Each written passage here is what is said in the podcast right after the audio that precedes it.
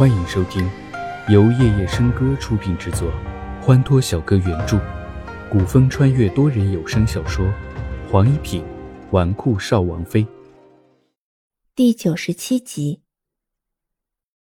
一个月之后，宗亲王被暗杀的消息传回来皇城，同时，齐之遥和亲的事情正如火如荼。宗亲王是皇帝异母同胞的亲弟弟。两人在兄弟之中也最为亲近。宗亲王的死对于皇帝的打击可想而知。既然有可疑之处，皇帝便派出人去查。不过半个月，传回的消息让皇帝震怒，当即取消与凤麟国的和亲。消息上说，刺杀宗亲王的刺客身上佩服着凤麟国皇室的令牌。和亲的消息一经取消，不过十日，凤麟国大军便逼近天耀边境。年老将军年前刚刚退隐回乡养老，李将军、杨将军分别镇守南境和东海，以防别国趁机举兵。一时之间，除了叶王爷，朝中竟然无人能出战。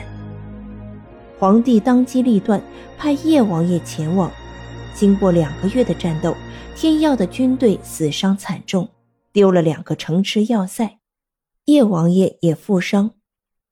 叶子辰虽然对排兵布阵有天分，但始终年少轻狂且没有经验，两战下来也没有捞到半点好处。此时，绿风主动请缨，皇帝思虑再三，最终应允。绿风领兵临行之日，齐之遥亲上大殿。在文武百官面前求皇帝赐婚他与绿风，皇帝众口难辞，答应绿风凯旋之日亲自为他们赐婚。绿风出战月余，打退敌方进攻七次，在第二个月的时候，龙金旗突然造访了绿风的营队。龙金旗的出现并不突然。先前绿风就收到了龙金奇派人去查宗亲王遇刺一事，只要他查到真相，必然会来找他。宗亲王的死，是你？绿风缓缓端起茶杯。世子说话可要有证据。杀人的虽是凤麟国皇室隐卫，但此事的起因，是你挑唆。龙金奇看着绿风，这个与他无论在相貌还是才华上都不相上下的男子。凤麟国野心众所周知，即便没有这番挑唆，表面上的和平又能维持到几时？绿风的话让龙金奇一阵沉默。的确，皇帝答应让知瑶去和亲，明明知道这样的和平维持不过多久。但是为了尚在休养生息的边境军队，他仍旧答应了。牺牲一个人一生的幸福，换来的不过是苟延残喘一年甚至几个月的和平假象，太不值得。尤其这个人还是齐之遥。你以为这件事能瞒多久？我能查到，皇上早晚也会查到。为了他。你甘冒如此大的风险，值得吗？当然值得。龙金奇听此，身子一怔，他是越来越看不透眼前这个男人了。他忍辱负重十年，一直韬光养晦，如今他努力了十年的一切，就要葬送在一个女人身上，他却说是值得的。那他这十年的忍辱负重是为了什么？半晌，他才开口：“你什么时候知道他是摘星楼主的？”月白色的身影朝窗前走了两步，窗外的月光射进来，洒了他一身的月华。他负手而立，醉人的眼眸中微闪。在你回皇城第一次病发，他救你之时，我便知道了。所以，从来不管闲事的你。在甘泉行宫不惜得罪静妃，也要救他。龙惊奇的眸光一寒再寒。你是因为知道他摘星楼主的身份才救他的，还是那时候你已经……你可知道他为何要毁了叶思云的容貌？当时，叶思云因为市井的流言，将之遥与凤飞离牵扯在一起。他以为只是两个女人为了争风吃醋才，因此并没有把这件事情放在心上，也并未让人去查这件事情。如今听绿风提起这件事，韩某再次射向绿风，却见他的手轻轻地抚摸在一架古琴的琴弦上。定睛一看，俊若寒霜的脸上突然出现了龟裂的痕迹。瞬时之间，明白了一切。那架古琴被绿风捧若至宝的抱在怀中，慢慢的从他身旁经过，跟着侍卫们一道出了这间房，在经过龙金奇身旁的时候，微微停顿了一下。叶思云想要毁掉的，是他亲手做的古琴。龟裂的脸上再次露出震惊之色。知瑶被马踢伤了，竟然是为了做琴送他。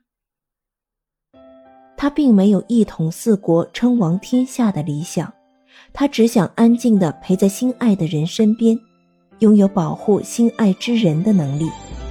所以在绿风提出合作的时候，他即便犹豫过，也没有做他想。绿风从他身旁慢慢的踏了出去。在经过他身后之时，薄唇微微动了动，没等对方反应，便径直出了紫竹院。暗黑色的深眸逆流涌动，愈加暗沉，耳际还回荡着绿风走出去，在他身后说的那句话。他说：“我知道你等了他十年，可他已经不记得你了。他不记得你了。”他知道，自从他亲手将忘情水送到他嘴边的时候，他就已经从他的记忆中被抹去了，是他自己亲手抹去的，怨不得任何人。天耀皇城明月湖，一袭正红色长裙的女子倚栏坐在湖边的亭子里，眼睛四处张望着。看时辰，应该快到午时了。清秀的小脸上满是欣喜的表情。旁边站着的是丫鬟心儿，也四顾探着头，似乎是在找什么人。不远处的一个茶寮中，坐着一个紫衣华服的人，身旁站着四个手拿铁剑的护卫，手中的茶换了两次，深色的眼眸看着茶寮之外的路上。他要找的人还是没有出现。几时了？修长的手指把玩着扳指，随意开口：“回爷的话，再过一刻钟便是午时了。”护卫说道。起身走到茶寮门口，抬头看了一眼头顶的日头，果然已经快到了午时。眼睛看了一眼远处亭子里红色衣裙的女子，唇角不禁划出一道弧度。这位齐小姐还真是守时，早一刻都不会到。主子，您五十三刻与太子殿下有约，是否即刻启程？沉吟片刻，又走回了茶寮，继续坐着喝茶。他早已知晓叶离渊找他要谈何事，不如在此处看看热闹更舒坦。不着急，说不定一会儿叶离渊也会不请自到的。刚说完这句话，只见门口有一辆马车经过，赶车的车夫正是齐侯府的御制。茶寮内视野开阔，可以看遍整个明月湖。明月亭亦是能轻易看到。马车在茶寮的不远处停住，从马车里走下一个白衣白衫的人。看那优雅从容的背影，君夜邪第一眼便认出了齐之遥。多人小说剧《黄一品纨绔少王妃》，感谢您的收听，更多精彩内容，请听下集。